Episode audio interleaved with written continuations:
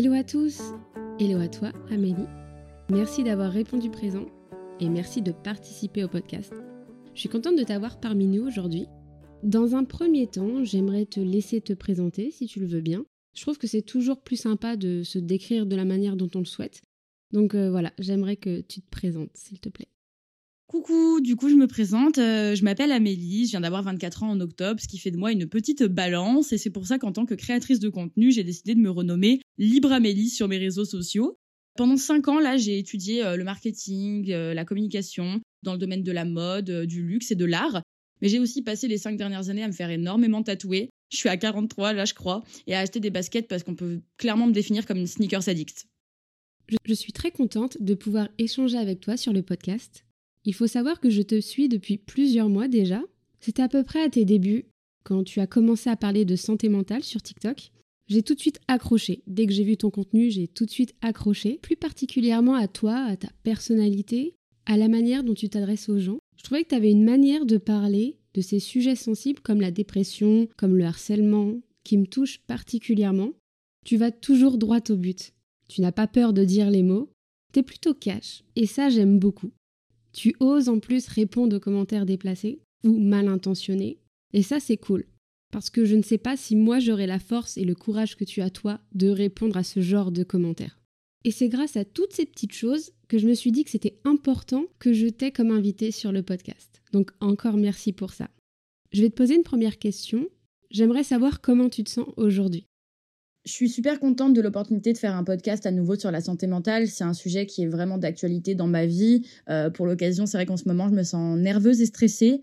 Alors moins anxieuse qu'avant, ça c'est sûr, mais on va dire qu'il y a eu beaucoup de changements. Donc ça fait des années euh, que moi je vois des psys, des années de souffrance et de douleur. Et ces derniers temps, ça va mieux. C'est un fait, mais c'est jamais parfait. Ce sera jamais parfait. Il y a toujours un domaine où ça se casse un petit peu la gueule. Mais pour l'occasion, j'ai changé de ville, euh, je ne vis plus avec ma mère, j'ai fait des nouvelles rencontres, un nouveau boulot. Tout d'un coup, t'es obligé d'être un petit peu stressé et d'avoir ça qui te, tourne en tête en permanence, quoi. Ouais, je comprends. Beaucoup de changements, en même temps, c'est jamais trop évident. De mon côté, lorsque j'ai su que tu venais sur le podcast, je me suis questionnée sur quel sujet aborder et quelles questions te poser. Et il y a une question qui m'intéresse particulièrement, J'aimerais savoir ce qui t'a poussé à parler de ces sujets liés à la santé mentale sur les réseaux. Parce qu'on le sait, c'est difficile de se lancer, mais c'est encore plus difficile, je trouve, de parler de tout ce qui est lié à la santé mentale, encore plus sur les réseaux comme TikTok, je trouve. Donc j'aimerais savoir ce qui t'a poussé, toi, à franchir ce cap. Alors c'est vrai que pour être honnête, euh, j'ai commencé les réseaux sociaux avec aucune intention de parler de santé mentale à l'origine, pour deux raisons. Donc j'avais pas du tout assez confiance en moi et elle est liée à la deuxième, c'est-à-dire le regard des autres.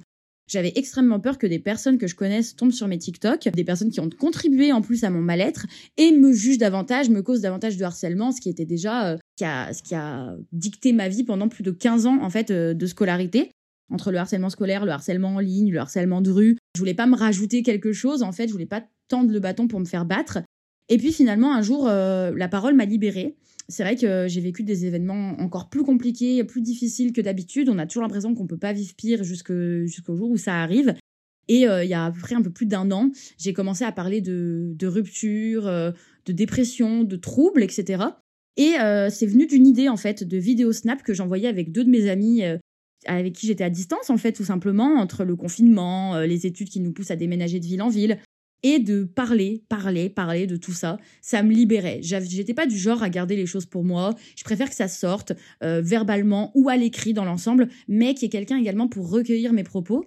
Et de ce fait, je l'ai appliqué en fait. Plutôt que de continuer à répéter à mes copines la même chose, je me suis dit je vais en parler sur les réseaux pour me faire du bien et peut-être réunir des personnes qui vont se sentir moins seules, qui font que je me sentirai moins seule, hein, le petit côté un petit peu euh, intéressé de la situation, et euh, pourquoi pas aussi se donner des conseils mutuellement, euh, se rassurer, s'avancer, enfin s'aider pardon à avancer.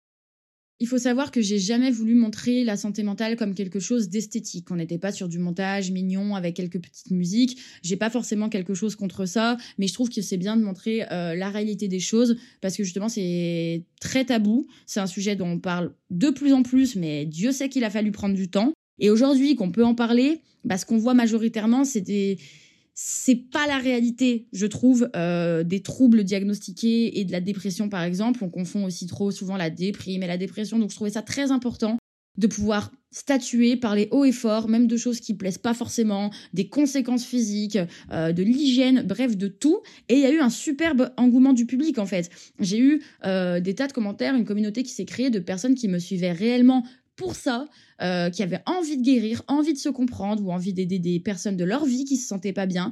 C'est des personnes qui m'ont remonté le moral, qui m'ont fait sentir moins seule et moins folle également. Ça m'a permis de me rendre compte que franchement, on était très nombreux à subir, qu'on avait juste peur, honte euh, du jugement des autres, parce que beaucoup ne comprennent pas, notamment des fois la famille, même les personnes les plus proches vont pas comprendre ton état parce qu'il y a toujours pire. Donc tu finis par te renfermer et de voir des milliers et des milliers encore de personnes dire qu'ils se reconnaissent, me dire même merci, ça a permis de, de, me booster, à dénoncer encore plus les conditions de vie pour tout le monde, encore plus la santé mentale euh, dans son ensemble et de dire les choses cash et de parler uniquement de mon expérience en donnant des conseils, certes, euh, que les psys m'ont appliqués, donc ça c'est quand même pas du bullshit, mais toujours en expliquant que c'est différent pour chacun, mais ça leur permet déjà d'avoir des, bah, des chemins de réflexion que j'avais pas forcément euh, à leur âge, quand on n'avait pas encore autant de liberté d'expression sur les réseaux sociaux et qu'on n'avait pas autant d'informations. Mon objectif, c'est vraiment de déconditionner les gens sur leur peur, la peur du jugement du psy, le côté euh, si on voit un psychologue ou un psychiatre, c'est qu'on est fou, euh, je vais être obligatoirement en HP ou sous médicaments. Je veux montrer un petit peu l'envers du décor, la partie immergée de l'iceberg à toutes ces personnes en fait. Est-ce que tu pourrais nous en dire plus sur ta santé mentale Quels troubles on t'a diagnostiqué Et pour quelles raisons, si tu le souhaites? D'un point de vue très personnel et médical, euh, on va dire que j'ai trois diagnostics officiels, c'est-à-dire un TAG, donc trouble anxieux généralisé, un trouble anxio-dépressif qui a été diagnostiqué il y a un an et demi, mais qui fait sens hein, parce que ben, j'ai déjà un trouble anxieux généralisé, et euh, un trouble du comportement qui est le trouble borderline. Donc c'est euh, un spectre de la personnalité qui va venir être très instable, hein, souvent qui est caractérisé par des sautes d'humeur, de l'hypersensibilité, une grosse dépendance affective, après, c'est très compliqué. Euh, je dis toujours qu'il faut pas s'auto-diagnostiquer, il faut bien prendre en compte ses symptômes, aller voir un professionnel pour en parler et que lui fasse, à l'aide de tous ses tests, ses connaissances, etc., un bilan et établisse un diagnostic, ce qui ne veut pas dire qu'on aura un traitement automatiquement, j'en avais conscience et je n'en ai pas, sauf pour euh, l'anxio-dépression, où je suis du coup sous traitement anxiolytique et antidépresseur. Et évidemment, il y a un suivi à faire, il y a des dosages qui ont changé, des molécules à tester, tout ne marche pas sur tout le monde. Et c'est quelque chose qu'il faut évidemment comprendre. Et personne n'est obligé de prendre des médicaments, mais quand on commence, on ne s'arrête surtout pas seul. Ça, c'est un warning auquel je tiens. À quoi tu penses que tout ça est dû? Et quelle a été la réaction de tes proches après le diagnostic? Tout le monde me demande comment j'en suis arrivée là. Et c'est vrai que c'est un petit peu marrant parce qu'on a les anciens qui sont en mode t'es toute mignonne, t'es toute jeune, t'as toute la vie devant toi.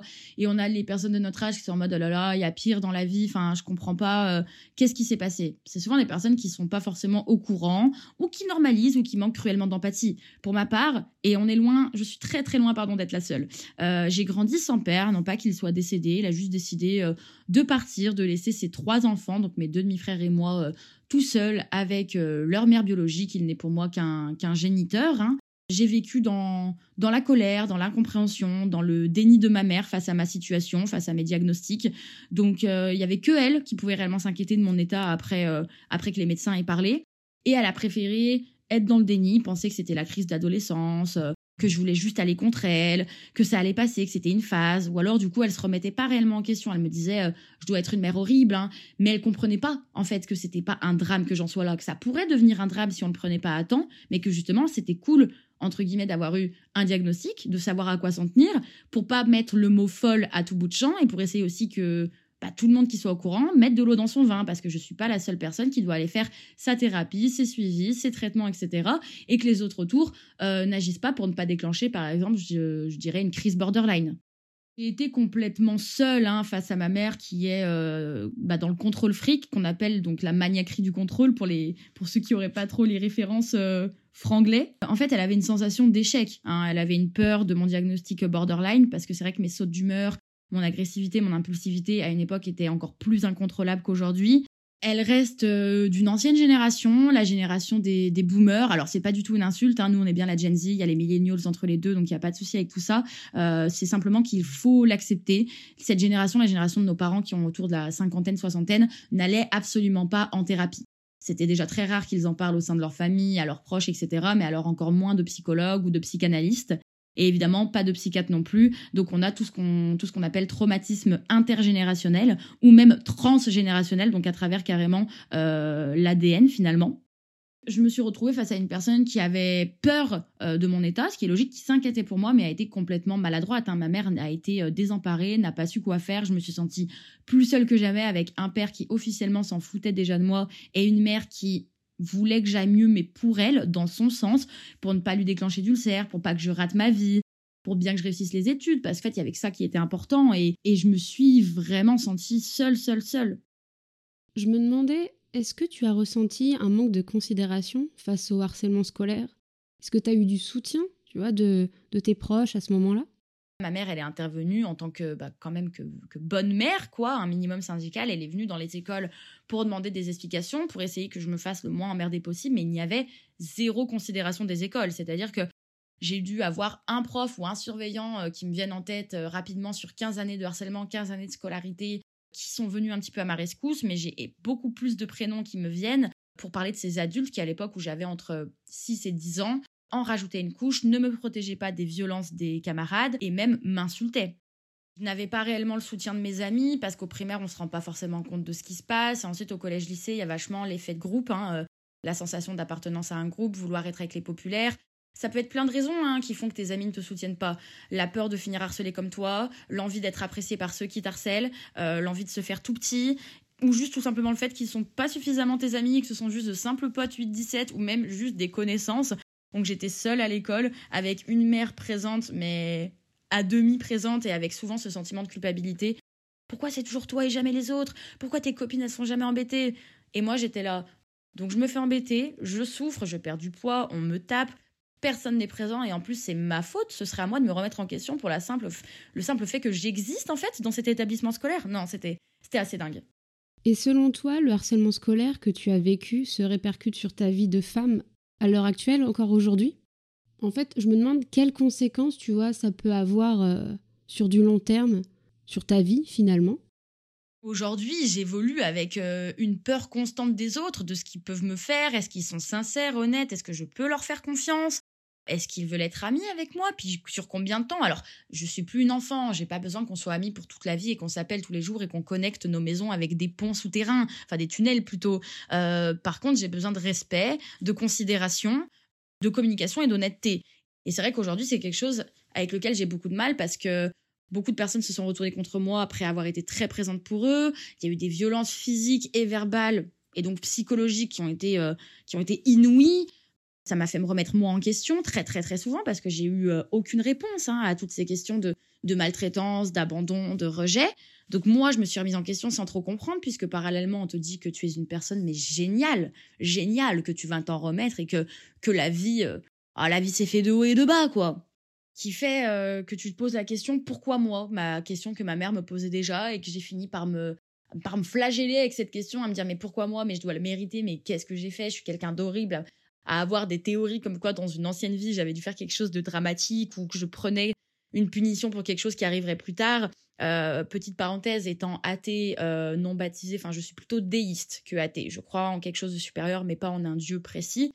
J'ai quand même fini à des moments par me tourner, euh, à me tourner vers le ciel, sans savoir à qui trop je m'adressais, mais pour avoir des réponses ou pour demander à ce que ça s'arrête avait un énorme sentiment d'injustice et aujourd'hui ça m'a provoqué beaucoup de rancœur, de la rancœur envers tous ces adultes qui ne m'ont pas protégée alors que c'était leur rôle, envers les adultes de ma famille qui auraient dû m'aimer, ne m'ont pas aimé et qui m'ont fait comprendre que oui la famille pouvait être toxique malgré les liens du sang et que oui on pouvait couper complètement le contact avec euh, bah, notre propre géniteur finalement. Et ça m'a poussé à vouloir me battre, à vouloir me défendre quand la situation était injuste, je voulais pas devenir le bourreau, comme ma mère disait tout le temps, fais plutôt le bourreau que le veau. Je voulais rester dans mes valeurs, mais j'en avais marre de subir et de me rendre compte que des personnes trop gentilles se font marcher dessus. Et aujourd'hui, j'ai encore un petit peu de mal à me retrouver dans la masse parce que j'ai énormément changé, parce qu'on m'y a poussé. Alors il y a des choses dont je suis contente, mais il y en a d'autres où je me dis c'est quand même pas mon choix. Ça a été fait euh, par dépit parce que je n'en pouvais plus. J'en suis pas mécontente, mais euh, beaucoup de beaucoup de rancœur encore aujourd'hui. Ça, c'est une des parties qui n'est pas réellement immergée euh, de l'iceberg, puisque c'est des choses dont j'ai souvent parlé euh, à tout le monde quand même dans l'ensemble, même si avec le temps j'ai arrêté de m'exprimer parce qu'on me censurait, on me disait que ça allait, bah, que j'étais agaçante finalement et stressante. Et encore, du coup, on est sur quelque chose qui a été entendu, contrairement aux agressions sexuelles euh, que j'ai pu vivre tout au long de cette même période et qui ont contribué à renforcer mon état actuel. Quand les gens me demandent pourquoi je suis sous traitement, t'es sérieuse d'être en dépression pour une rupture ou quoi ou qu'est-ce, ils ne savent pas qu'il y a une accumulation, comme on dit, la goutte d'eau qui fait déborder le vase. Là, mon vase était plein d'acide en fait. J'ai pris énormément de temps avant de réaliser que j'avais déjà subi euh, deux agressions sexuelles au cours de ma vie, avant ma majorité, également un viol. Alors un viol, c'est une agression sexuelle également, là où les agressions sexuelles ne sont pas toutes des viols, pour la simple et bonne raison qu'il n'y a pas forcément eu de pénétration, mais c'était des attouchements sur des parties intimes de mon corps sans mon consentement. Le plus gros événement, le plus marquant des trois, je m'en suis rendu compte le lendemain quand j'ai expliqué à mes amis ce qui s'était passé et que eux m'ont fait une sale tête et m'ont dit Amélie, tout ce qui se passe n'est pas normal. Je n'avais que 17 ans à l'époque et j'avais pas encore pris conscience des deux agressions que j'avais subies avant celle-ci. C'est que très récemment, avec du recul, de la thérapie active et passive, hein, parce que j'ai également fait euh, de l'EMDR, donc c'est la thérapie que j'appelle active, pour réveiller un petit peu les traumatismes et, et les guérir, avec énormément de discussions, en étant devenue moi-même une adulte, avec du recul, comme je le disais, que je me suis rendu compte que voilà, j'avais déjà été agressée trois fois, trois fois, pas des hommes, hein, des garçons, se sont permis de me toucher à des zones inappropriées, alors que j'avais dit non, que j'avais mal, que je ne voulais pas, ou que je n'étais pas en possession de mes moyens, que j'étais inconsciente.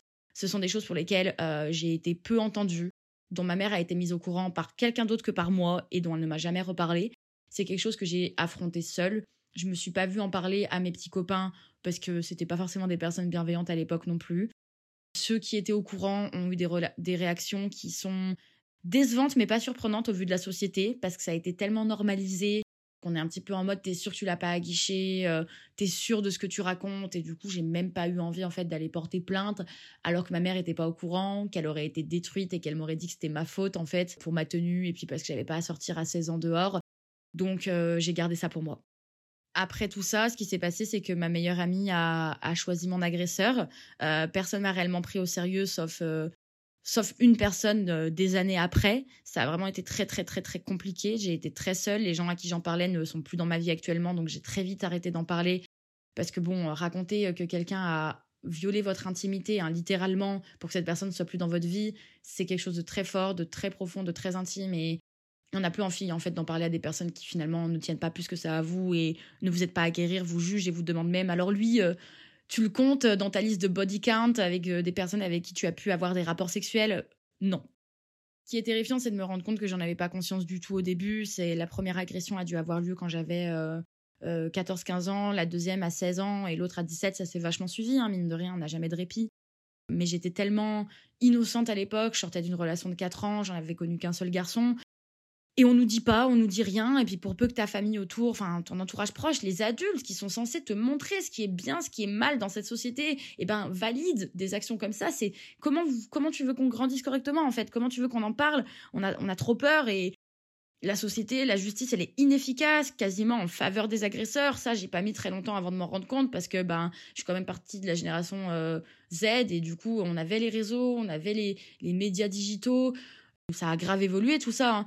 Mais au final, je voyais déjà hein, passer toutes ces histoires euh, de violence en fait envers les femmes et qui restaient euh, sans suite.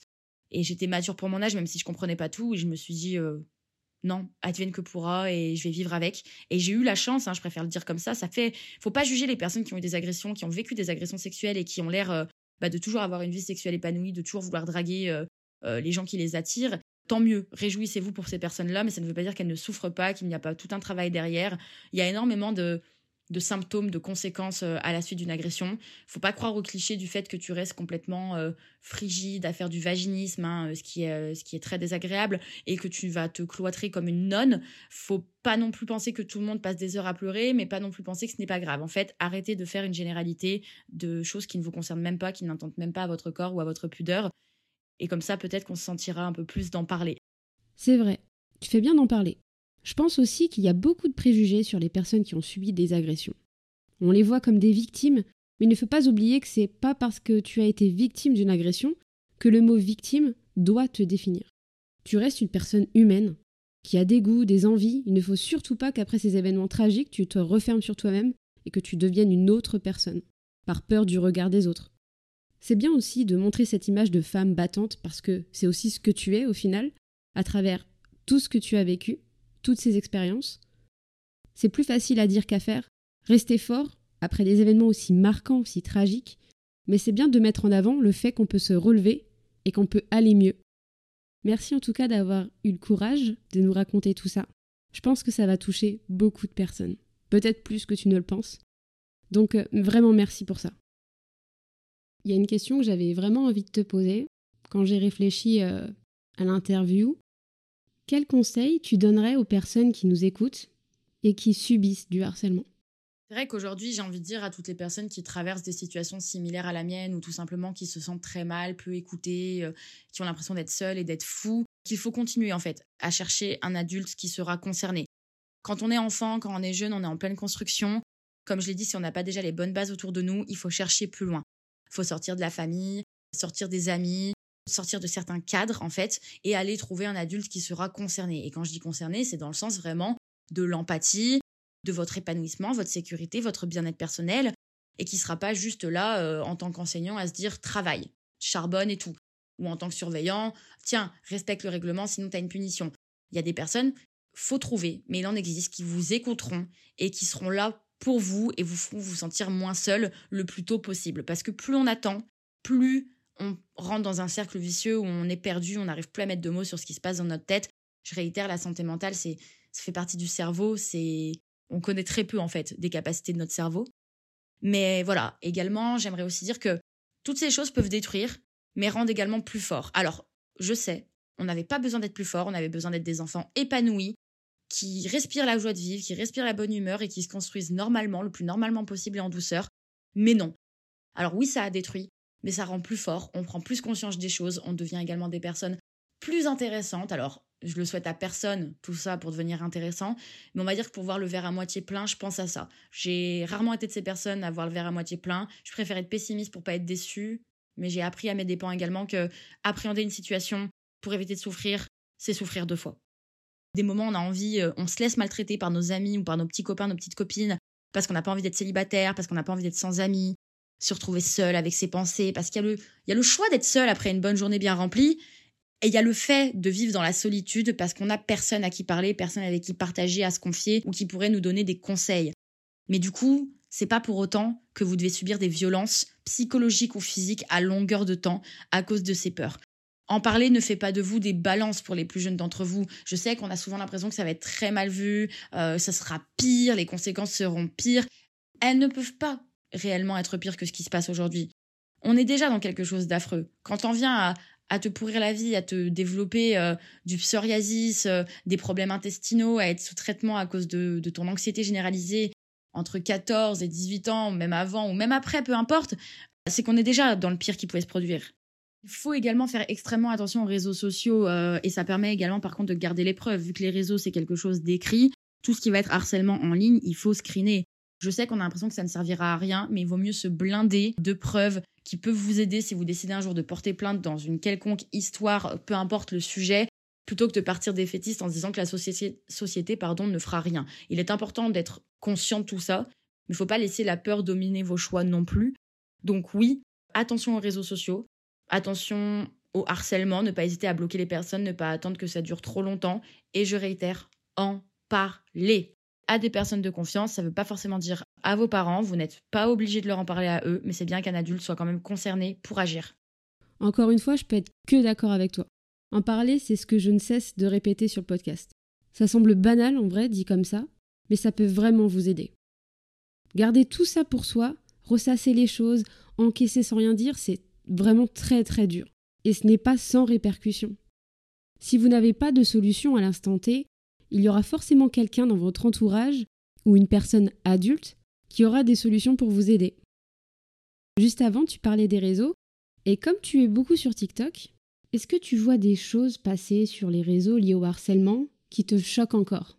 Parce qu'on en parle de plus en plus, on libère la parole sur ce sujet, mais il y a quand même toujours des témoignages qui choquent, et j'aimerais savoir si toi, t'en vois toujours, s'il y a toujours des choses qui te dérangent. Je sais que c'est quelque chose que j'ai du mal à supporter moi, de mon côté, et ça m'intéresse de savoir comment toi tu fais, comment toi tu le vis. Est-ce que tu les évites? Est-ce que tu y réponds à chaque fois? Comment tu gères en fait cette relation avec les réseaux sociaux finalement? Moi, je sais que je suis sur TikTok, du coup, en tant que créatrice de contenu. Maintenant, j'ai 124 000 abonnés, donc forcément, ça fait du monde. Et plus on attire euh, l'œil, plus on attire la jalousie, la haine et les haters. Hein. L'anonymat des réseaux sociaux, le fait de pouvoir créer des comptes à répétition sur certains réseaux, ça, bah, ça a permis euh, beaucoup trop de déviance. Hein. Ça a complètement renforcé le harcèlement et donc le harcèlement en ligne également. Moi, je sais que pour ma part, j'ai la chance d'avoir des commentaires filtrés. Ça marche pas tout le temps, mais ça me permet déjà de psychologiquement voir moins de, moins de haine, moins de choses odieuses. Tu peux décider d'y aller et d'y répondre ou de juste les supprimer. Souvent, j'essaie de répondre intelligemment, soit sous le ton de l'humour, essayer un petit peu de, troller en fait les, les haters et d'en faire quelque chose où ils se sentent euh, humiliés, mais pas dans un sens de harcèlement. C'est-à-dire, je leur réponds pas en critiquant leur physique ou quoi ou qu'est-ce. Juste, je montre en public, c'est-à-dire ce qu'ils ont fait également, qu'il y a un bon comportement et un mauvais comportement, et qu'ils ont un mauvais comportement. Souvent, les commentaires sont supprimés, euh, les personnes me bloquent, et dans le pire des cas, c'est moi qui finis par screener tous les commentaires, le profil et la photo de profil de la personne euh, pour tout garder dans mon téléphone, et ensuite je bloque dans l'éventualité où on viendrait me mettre euh, dans les histoires, qu'on viendrait inventer n'importe quoi sur moi, ou pour pouvoir porter plainte également, hein, et pouvoir prouver qu'il y a eu de l'usurpation d'identité et des tas de choses, je me préserve. Évidemment que psychologiquement c'est dur parce qu'on a des yeux donc on peut pas s'empêcher de les lire ces commentaires. Surtout que j'active même pas mes notifs. Donc c'est vraiment quand je vais voir une vidéo pour voir un petit peu l'engagement que ça a généré et pouvoir répondre à ma communauté qui elle est bienveillante et pose des questions euh, intéressantes. Je vois quand même ces horreurs donc euh, je les supprime. Des fois j'essaie de les signaler de carrément faire signaler le compte en fait pour que la personne puisse être bloquée. Et euh, les modérateurs de TikTok sont des robots quand ensuite tu fais une contestation, tu as un être humain qui vient s'en occuper, mais je me prends souvent des messages comme quoi euh, aucune infraction n'a été commise, mais moi par contre, ce qui est à l'hôpital qui se fout de la charité, et quand je fais un contenu euh, qui parle de harcèlement, souvent il est, euh, il est banni. Voilà, il est banni parce qu'il ne respecte pas les conditions d'utilisation et qu'il il pense que j'incite à la haine. Je fais une contestation, souvent la vidéo est remise, mais c'est marrant comme c'est à double tranchant. Ça va avec notre justice à deux vitesses finalement, où tout le monde peut se mettre en compte anonyme, créer un milliard de comptes, te stalker, t'insulter, certains commentaires violents euh, et menaçants passent tranquillement. Et toi qui fais simplement une petite réponse ou une prévention, tu peux te faire euh, bannir en moins de 30 secondes. Mais je pense que j'arrêterai jamais de répondre aux haters. J'en fais pas euh, le plus gros de mon contenu. J'essaie de pas y accorder trop de temps. Je cible les commentaires qui pourraient être intéressants pour une bonne réponse, mais ça restera toujours mon objectif de démontrer les mauvaises actions si eux peuvent se sentir un petit peu honteux et changer leur fusil d'épaule pour les prochaines fois, tant mieux. Si d'autres personnes qui étaient victimes un peu comme moi peuvent s'inspirer de ma réponse, peuvent se rendre compte qu'en fait, euh, vas-y, faut pas qu'on se laisse atteindre, etc., bah, ça, me, ça me fait aussi du bien. Donc, euh, j'essaie de, de prendre ça euh, dans le bon sens, et, mais de prendre du recul quand même malgré tout et de pas trop m'y attacher. Je savais pas qu'on pouvait mettre des restrictions dans les commentaires sur TikTok. Tu fais bien de me le noter. Je trouve ça bien de pouvoir filtrer les commentaires mais de ce que j'ai déjà pu constater par moi-même sur les réseaux, notamment sur TikTok, disons qu'il y a encore du chemin à faire avant de pouvoir se sentir safe et d'aborder certains sujets sur les réseaux. J'ai une dernière question. On a parlé de tout ce qui était lié au harcèlement, les agressions, etc. Mais j'aimerais quand même qu'on finisse cette interview sur une note positive. Je me demandais quelles sont les choses qui, au quotidien, te font du bien? Ça peut être une activité, ça peut être des personnes, ce que tu veux. Vraiment quelque chose qui t'aide à lâcher prise, à oublier tout ce qui est négatif et à te faire sentir bien, tout simplement. Moi, dans la vie de manière générale, euh, j'ai toujours eu du mal à trouver des choses qui me faisaient du bien parce que c'est vrai que j'ai aimé faire du sport, j'ai aimé aller à la gym, mais c'est vrai que c'était une obligation de ma mère à l'origine. Quand j'ai trouvé un sport qui me plaisait, elle m'a tout simplement dit il est trop dangereux ton sport, donc change, change-en finalement. Aujourd'hui, je dirais que ce qui me fait du bien, c'est mes chiens. J'ai deux chiens et c'est extrêmement thérapeutique. J'en avais un avant qui, est décédé. Euh, c'était le chien de ma mère et, de moi. Et maintenant, c'est, bah, j'ai des chiens en tant que femme adulte et c'est un grand pas. Ça me fait beaucoup de bien. Rester fidèle également à mes valeurs, c'est quelque chose qui me plaît. Je suis plutôt fière de moi d'avoir pris du recul sur le regard des autres et de me dire, bah écoute, t'es pas d'accord avec moi, y a pas de souci. Moi, je reste dans mes valeurs et je vais pas commencer à vouloir ton approbation en devenant quelqu'un que je ne suis pas, en taclant les autres, en les critiquant, en étant méchante gratuitement non, moi, si je suis pas d'accord, je suis pas d'accord maintenant et je m'écoute. Et après, sinon, de manière générale, mais ça, c'est quelque chose euh, très commun euh, chez les personnes euh, soit en dépression et les personnes atteintes du trouble borderline, c'est ce qu'on appelle. moi, j'ai les séries de confort. Donc, j'ai vraiment des séries que je peux regarder en boucle qui sont Grey's Anatomy, The Walking Dead. Alors, c'est pas anodin.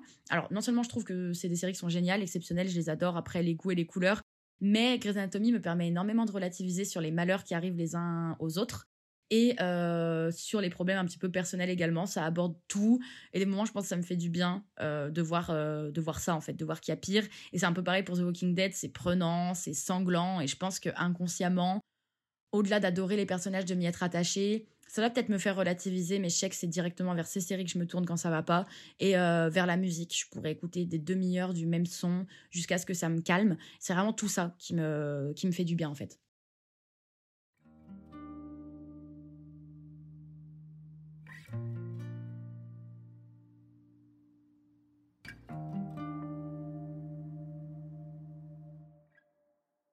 En tout cas, je voulais vraiment te remercier de m'avoir invité pour ce podcast. Ça me fait extrêmement plaisir de trouver de plus en plus de personnes qui sont prêtes à avancer un petit peu main dans la main pour justement libérer la parole. Là, je pense que l'expression euh, peut pas tomber mieux fasse tomber ces barrières-là, qu'on enlève les tabous, qu'on pousse euh, toute personne en détresse, et notamment la nouvelle génération, à aller consulter, à avoir des professionnels, à parler, à, oser, à ne pas avoir honte, à pas se sentir fou, et éviter tous ces préjugés, à casser ces clichés, euh, c'est quelque chose qui me tient tellement à cœur, donc je suis extrêmement contente euh, de toutes ces propositions. Vraiment un grand merci à toi pour cet accueil.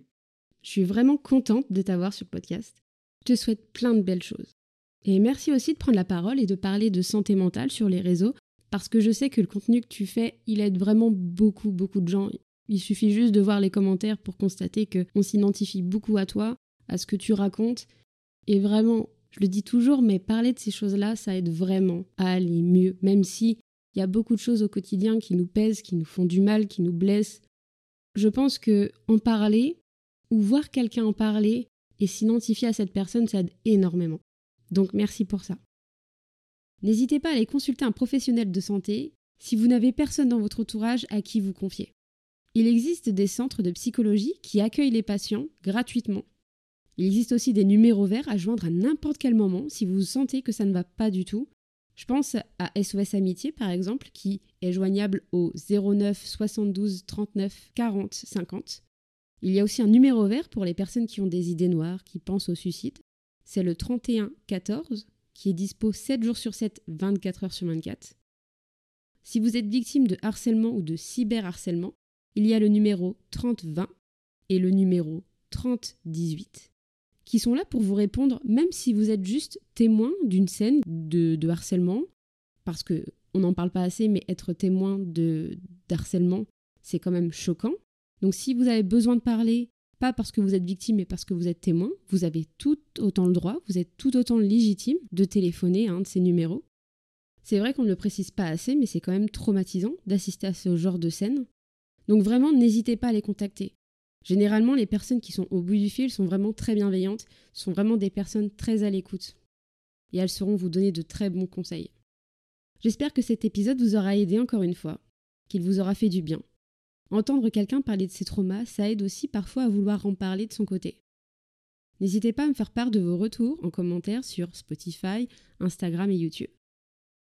N'hésitez pas à suivre Amélie sur son compte TikTok qui est Libre Amélie, car elle fait aussi du très bon contenu. J'essaie de plus en plus de vous faire participer au podcast. J'ai envie de libérer aussi votre parole. Donc si ça vous intéresse, je fais régulièrement des appels à un témoin sur Instagram en story. Donc n'hésitez pas à les regarder et à m'envoyer un message si vous êtes intéressé. En attendant le prochain épisode, prenez soin de vous et de vos proches et on se dit à très vite. Bisous